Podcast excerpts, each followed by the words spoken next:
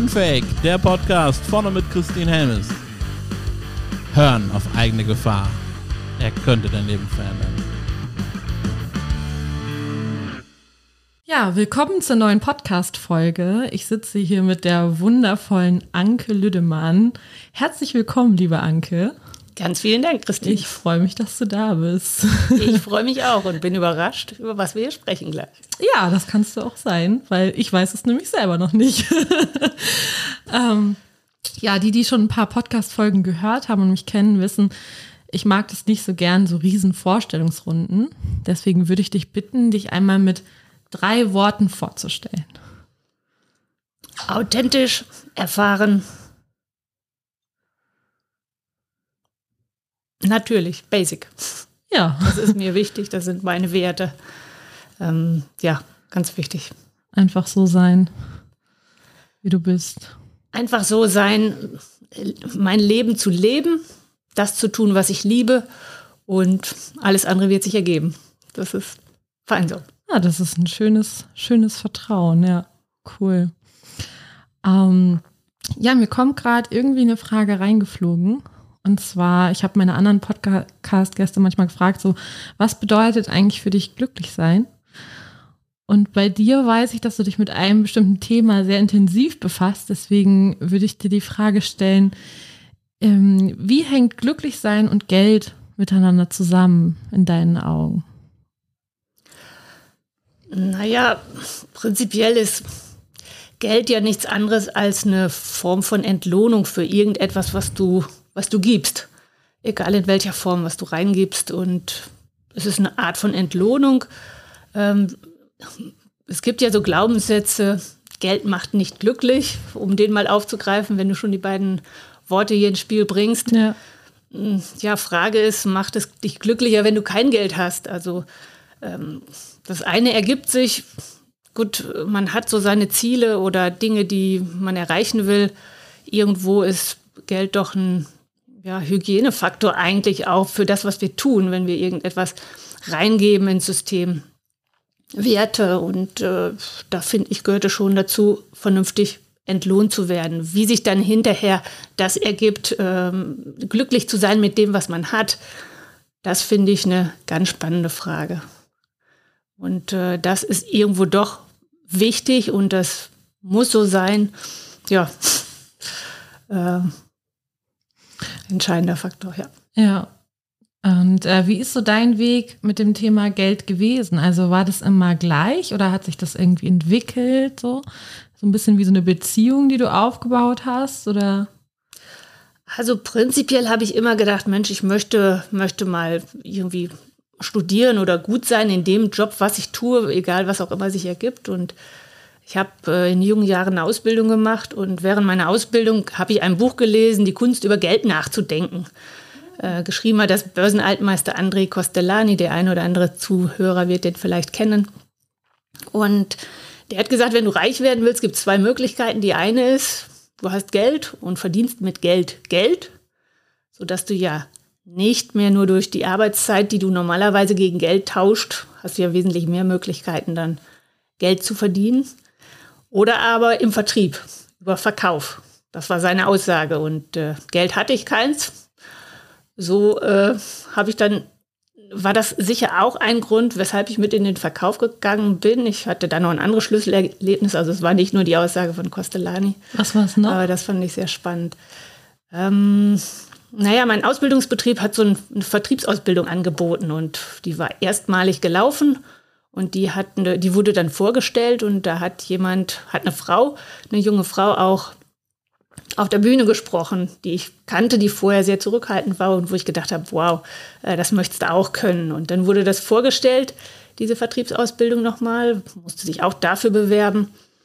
Und ähm, dann habe ich auch dem, wurde gefragt, wer kann sich das für sich vorstellen? Und dann habe ich die Rückfrage gehalten, naja, ich bin, eher, ich fühle mich eher als introvertierter Mensch, mhm. sodass dann der Trainer gesagt hat, naja, auch introvertierte Menschen können verkaufen. Also man muss nicht immer so das typische Beispiel, was man oft vor Augen hat, Verkäufer, die, die dich voll quatschen und eigentlich denkst du, Mann, jetzt hör doch mal auf zu erzählen. Ja. Und das ist gar nicht nötig und so habe ich das erlernt und ergriffen und bin sehr froh und dankbar. Das ist der Weg, wie ich zum Verkaufen gekommen bin. Der Geldfaktor, die Frage war, wie ich zum Geld gekommen bin. In dem Sinne, ja, dann habe ich von meinem ersten Geld mit 21 schon aus, äh, Aktien bekommen, Mitarbeiteraktien. Ah, okay. Und seitdem ist kein Tag mehr vergangen, wo ich nicht irgendwo Wertpapier oder Fonds oder irgendetwas in der Richtung hatte. Ja. Intensiver beschäftigt habe ich mich dann erst, ja, ich sag mal, 1997, 98, äh, da habe ich mich sehr intensiv damit beschäftigt, auch im Daytrading-Bereich äh, Geschäfte gemacht und äh, sehr intensiv. Ich hatte Kinderpause, ich habe mittlerweile zwei erwachsene Söhne, die ihren eigenen Weg gehen. Und als der jüngste zehn war, äh, stellte sich für mich wieder die Frage, Mensch, ich möchte raus, äh, ich möchte wieder was machen. Und dann bin ich gezielt zum Versicherer gegangen und habe gesagt, ich möchte in den Außendienst. Der wusste erst gar nicht, was ihm, wie ihm geschah. Und so bin ich in den Bankenvertrieb gekommen und habe in der Bank, bin ich als Spezialistin gewesen für ähm, ja, Kapitalanlagen im Versicherungsmantel. An äh, Spezialistin de deshalb, weil es ja eben die anspruchsvolleren Gespräche habe ich geführt, weil man dafür gewisses Fachwissen braucht. Und so habe ich zum einen Gespräche geführt mit vielen vermögenden Kunden, mit Firmenkunden auch. Und äh, ja, habe darüber eigentlich den Weg gefunden, viele Gespräche auch äh, begleitet, wo die Bankberater auch Wertpapierberatung gemacht haben. Parallel dazu hat mein Mann sich intensiv äh, weiterhin der, dem Thema gewidmet. Ja, und ich, ich war infiziert und deshalb wollte ich schon immer gerne machen. Und jetzt ähm, ja, bin ich auch sehr aktiv da. Und alles, was, was Investmentbereiche angeht, äh, im Finanzbereich, das sind meine Themen. Mein Mann ist da eher kurzfristiger oder unter anderem auch sehr kurzfristig unterwegs. Ja. Aber das ist das, wofür mein Herz höher schlägt, wo ich wirklich Spaß dran habe. Und äh, wenn ich eins erkannt habe, ich meine, es ist jetzt über viele, viele Jahre, äh, 25, 30 Jahre, ja. ähm, da habe ich eigentlich gemerkt, dass die Strategie, Strategien gibt es wie Sand am Meer, das kann eigentlich jeder machen. Warum sind so wenige erfolgreich? Aber es hilft, es ist gar nicht nötig, nur die eine Strategie zu haben. Viel wichtiger ist es auch das passende Mindset dazu. Und da liegt sehr häufig der Schlüssel, das passende Mindset zu haben und dann nicht nur die Strategie, sondern auch, es muss auch in dein Leben passen, das, was du handelst. Und ähm, das Umfeld muss entsprechend sein und ein aufgeräumter Kopf. Das gehört dazu, das muss ins Leben passen. Und wie, ja, weiß nicht, wie, wie viele Frauen kennst du, die sich vielleicht mit dem Thema beschäftigen? Wenige tatsächlich, wenige. Ja, und dann tatsächlich zu, zu hinterfragen, woher kommt das? Ähm, könnte das mit dem Umfeld zu tun haben? Ja. ja. Wie vielleicht die, die Männer darüber denken, wie Schwiegereltern darüber denken, wenn plötzlich die Frau das Vermögen verwaltet oder sich geschweige denn überhaupt damit beschäftigt. Und das sind oft Dinge, die man mal ablegen muss und sagen muss, hey, komm, das spielt keine Rolle, ob es Mann oder Frau erlernt, mit Geld umzugehen. Äh, das kann jeder und wenn du das willst, ähm, dann musst du einfach nur anfangen. Du musst ja keine Riesen. Ähm, natürlich ist es wie Autofahren. Äh, wenn du das Auto bedienen kannst, das kannst du auch nicht von gleich auf jetzt sofort, das kann man lernen, aber Schritt für Schritt äh, möchte ich doch jeden ermutigen, der ein bisschen Lust dazu hat, auch äh, das einfach mal selbst anzugehen. Du hast gerade eben schon angesprochen, also bei, bei Frauen, dass da so das äh, alte Rollenbild sozusagen noch so im Weg steht, ne? dass die Männer sich eher mit Geld äh, beschäftigen und die Frauen dann äh, vielleicht eher so, ja, zu Hause bleiben, dass dieses Bild teilweise einfach noch da ist, obwohl wir halt schon wesentlich moderner unterwegs sind. Was glaubst du, was noch Hürden sein können, jetzt nicht nur für Frauen, sondern generell einfach für Menschen, ähm, sich mit dem Thema Geld da ähm, anders aufzustellen? Naja, es sind viele Sachen. Das eine der größten Hürden, behaupte ich, ist mal der Dschungel der Finanzprodukte, die es gibt. Die Dschungel und die Hürden, so, so etwas überhaupt selbst anzugehen. Ich sag mal, vor, ich kann mich erinnern, muss so 1995 ungefähr gewesen sein. Da habe ich noch eine Festgeldanlage gemacht mit 7% Jahreszins. Also das heißt, Festgeldanlage für fünf Jahre festgeschrieben, jedes Jahr 7% Zins. Ganz normal bei der Bank sozusagen. Ganz normal bei einer Bank. Mhm. Das war klar, okay, ich gebe der Bank mein Geld. Nach einem Jahr mal gerechnet auf, nehmen wir es mal auf ein konkretes Beispiel, 7% ist für viele schwer greifbar, aber Mal angenommen, du hast 15.000 Euro angelegt, 7% davon sind bisschen mehr als 1.000 Euro, 1.050 Euro. Ja. Habe ich am Ende des Jahres 16.000 Euro, 16.050 genau, auf dem Konto gehabt. Ja. Und das Ganze äh, fünf Jahre lang. Wenn du heute mit 15.000 Euro zur Bank gehst, dann wollen die, die Geld dafür haben, dann dass sie das für dich aus, weil ja. du, wenn du nach dem Zins fragst, ja. Tatsächlich ist es so, dass die Banken ein halbes Prozent Zinsen zahlen müssen, wenn sie das Geld der, an die EZB dort parken. Ja. Also die wollen das gar nicht haben, dein Geld. Ja. Das ist das eine, was viel, viel krassere ist. Die, heute ist die Inflation, also der Kaufkraftverlust, den du erfährst. Oh ja, gerade aktuell, ähm, ne? Hast du eine Zahl im, im Kopf? Gerade tatsächlich nicht. Äh, liegt deutlich über, liegt fast bei 8 Prozent, ne? also deutlich wow. über 7 Prozent. Ich weiß wow. jetzt nicht ganz genau, 7,9 war er zuletzt. Ja. ja. was heißt das für deine 15.000 Euro? Ne? Wenn, die, wenn die da heute liegen, ja. nächstes Jahr sind da immer noch 15.000 Euro und du merkst es gar nicht, dass die Inflation da ist. Sie merkst du eben erst, wenn du einkaufen warst, wenn du deine Energiepreise bezahlst. Also du kannst nicht mehr dir den Gegenwert kaufen. Und das ist sehr tückisch, dass du das nicht siehst, dass du das verlierst. Aber und der Wert wird halt immer weniger, weil ich immer weniger dafür bekomme. Genau, das ist der Punkt. Und wie wichtig ist es, sich damit zu beschäftigen?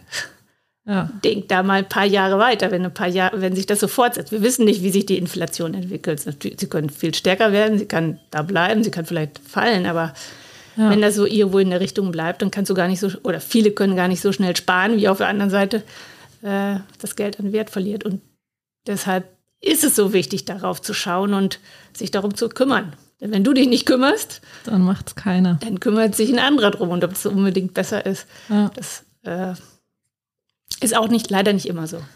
Das stimmt. Geld ist ja auch ein Mittel, um in der Welt was zu bewegen. Und wenn das dann in den ich nenne es mal, falschen Händen ist, ja, die vielleicht den ganzen Menschen gar nicht so viel dienen, dann ist nicht viel gewonnen. Aber wenn sich mehr Menschen, die eben auch Positives in die Welt bringen wollen, mit dem Thema Geld beschäftigen, dann ist da ja auch wieder eine ganz andere Kraft dahinter. Naja, klar, der eine strebt vielleicht nach Geld, weil er sagt, boah, das ist für mich alles, ne? eine große Zahl auf dem Kontoauszug. Und der nächste sagt, naja, Geld bedeutet mir wenig. Äh, was du allerdings damit machen kannst, du kannst ja auch Gutes tun damit. Ne? Auch wenn du sagst, ist mir nicht wichtig, viel Geld zu haben und trotzdem, wenn du es hast, kannst du ja damit auch Gutes tun. Ja. Und, äh, ja. Glaubst du, dass viele Menschen auch so das Thema Geld von sich wegschieben, weil das ja auch ein Stück weit Verantwortung bedeutet? Das ist auf jeden Fall ein großer Punkt, Verantwortung. Also ich sehe zwei Faktoren. Verantwortung halte ich mal im Hinterkopf. Das mhm. Erste, was ich ansprechen möchte, ist, naja, wie, wie steht es denn um die finanzielle Bildung in Deutschland überhaupt? In der Schule wird es wenig gelehrt. In der Schule, das, was noch krasser ist, wir lernen Mathematik, wir lernen Zinsrechnung, Zinseszins. Ja. Aber gut, da muss ich auch so clever sein, das mal zu transformieren. Was bedeutet das denn für mein Geld? Also, das ist das eine. Über Geld spricht man nicht, zumindest nicht bei uns zu Hause im Elternhaus. Mein ja. Vater, wenn, dann hat er gesagt, ob das nun so ist oder nicht, will ich mal dahingestellt sein lassen. Geld hat man, da spricht man nicht drüber. Das mhm. war da so ein, damit bin ich groß geworden. Und ja, das, was du angesprochen hast, Verantwortung ist ein ganz großer Punkt. Will ich die Verantwortung dafür übernehmen für mein Geld oder will ich das, was, wo ich eigentlich, was ich, was ich spare, gebe ich die Verantwortung womöglich in der Bank oder Finanzdienstleister, wem auch immer, gebe ich, will ich das so abgeben wie ein Mantel in der Garderobe? Mhm. Ist das da wirklich besser aufgehoben, einfach mal zu hinterfragen? Das ist ja auch viel Vertrauenssache. Ja. Ich habe selbst zwölf Jahre tatsächlich, war ich viel in diesen Gesprächen drin. Ich habe sehr, sehr tolle Vermögensberater auch kennengelernt. Ähm, und das muss jeder für sich prüfen. Bin ich da, wo ich bin, gut aufgehoben? Ich kann aber allerdings sagen, es macht schon Sinn, nochmal drauf zu gucken, hey, was, was steckt da tatsächlich hinter der Anlage, die ich da gerade tätige? Wie viel, wie, wie sehen die Kosten aus? Abschluss- mhm. und Vertriebskosten, die sind nicht selten zwei, drei, vier, fünf Prozent, je nachdem, was für eine Anlage das ist. Und ja, dann sagen wir diese Prozent, wie, wie bedeutet das? Habe ich 50.000 Euro, die ich anlege? Wie sind fünf Prozent davon? Ja. 2500 Euro, die nur für den Abschluss erstmal bezahlt werden. Und äh, dann hast du noch deine laufenden Kosten, die da irgendwo bezahlt werden müssten. Will sagen, es kann gute Anlagen geben oder es gibt sicher gute Anlagen, aber es muss jeder für sich entscheiden, ob er sagt, okay, das mache ich oder das mache ich nicht. Aber da hast du dir, da hast du halt ja vorhin auch diesen Dschungel angesprochen, ne? Also es gibt so viele Angebote und so viele Dinge zu beachten. Also mir ging es so, als ich irgendwie mich mit dem Thema befasst habe, ähm, dass es einfach so ein riesen ja, Dschungel kann ich wirklich auch unterstreichen, gewesen ist und ich mich erstmal gar nicht äh, zurechtgefunden habe, dann natürlich auch Bankberatern vertraut habe, die dann gesagt haben, ja, hier, wir machen Ihnen hier ein Aktienportfolio und dann, ne, haben sie, und dann irgendwo im Kleingedruckten stand dann aber hier diese Kosten sind dann irgendwie da, wenn, wenn eine Transaktion stattfindet und so weiter. Und ich stand da völlig naiv davor, weil ich einfach das Wissen nicht hatte. So, mhm. und ähm, ja, irgendwann habe ich dann irgendwie auch so für mich das Gefühl, boah, das ist mir alles irgendwie zu anstrengend, bin ich auch ganz ehrlich, weil ich einfach keinen Weg und keine Strategie irgendwie wie hatte, sondern ich gut, ich habe Bücher gelesen, aber das ist nicht das Gleiche. Und mir hat immer so, so, so diese Guidance irgendwo gefehlt, wo jemand mir mal ganz einfach erklären kann, wie das Ganze funktioniert, ohne dass es für mich so, so wie so eine, so eine ja, Wissenschaft oder so böhmische Dörfer wirkt, wo ich mich total verloren fühle. Das kann ich gut verstehen. da kenne ich viele, denen es so geht. Ja. ja. Es ist tatsächlich so, so individuell, wie wir Menschen sind, so individuell ist auch die Finanzanlage, die du möglicherweise brauchst. Ne?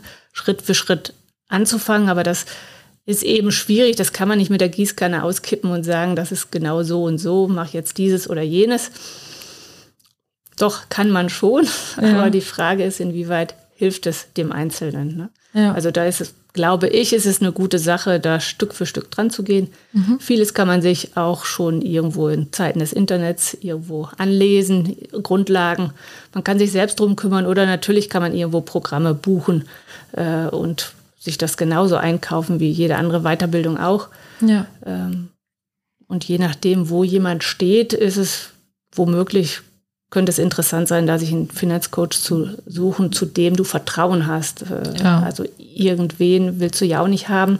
Richtig. Wichtig ist, dass du jemanden findest, der dich begleitet und irgendwo auch Maß und Mitte zusammenhält. Ne? Also ja. wenn jemand äh, ein, wenig Geld hat und es überhaupt darum geht, einen Vermögensaufbau zu machen, dann kann man schon äh, irgendwelche Sparpläne in der Richtung machen. Das eignet sich auf jeden Fall. Äh, was erstmal den Aufbau angeht. Aber wenn ein gewisses Vermögen da ist, ein gewisser Grundstock, dann sollte man sich da schon jemanden an die Seite holen, wo man Vertrauen hat, der auch erklärt, so und so sind die Schritte. Oftmals ist es ja schon die größte Hürde, ein Konto aufzumachen und Wertpapiere zu kaufen. Das ist ja. Ja, ja, äh, definitiv. Also, dann ist die Frage, wo gehe ich hin? Ja. Gehe ich zu meiner Bank? Gehe ich zum Online-Broker? Gehe ich ein, wo ich meine, äh, wo, wo ich schon Kosten habe oder gehe ich zu einem, der kostenfrei anbietet, sich zu überlegen, was steht denn überhaupt dahinter, warum bietet der kostenfrei an, das sollte man ja. sich schon mal bei diesen Überle äh, Angeboten überlegen. Ja. Dass die alle ehrenamtlich arbeiten, wird sicher nicht so sein. Über irgendetwas ja. finanzieren die sich zurück und ja. Äh, ja, da einfach genau hinschauen. Ja. Oder jemanden kennen, der sich damit auskennt. Fragen, der sich damit auskennt. Das ist auf jeden Fall ein guter Plan.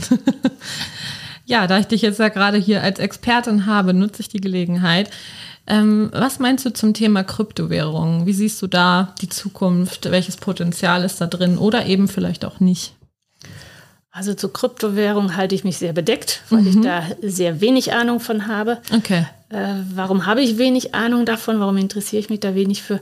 Äh, ich, für mich ist es nicht greifbar. Ich kann es nicht verstehen. Ich weiß, dass da viele Dinge wenig reguliert sind. Ja. ähm, sodass ich, ich persönlich da äh, keine Engagements habe. Ja. Wenn die Frage von dir kommt, spannend finde ich in dem Zusammenhang immer äh, jahrelang äh, kennt, kennt man Menschen, die sagen, boah, Aktien Teufelszeug, das ist gefährlich. Ja. Die kommen dann heute und sagen, was hältst du von Kryptos? Ja. Und dann denke, ey, da waren Aktien eigentlich, Aktien waren dir schon zu heiß und jetzt kommst du mit Kryptos.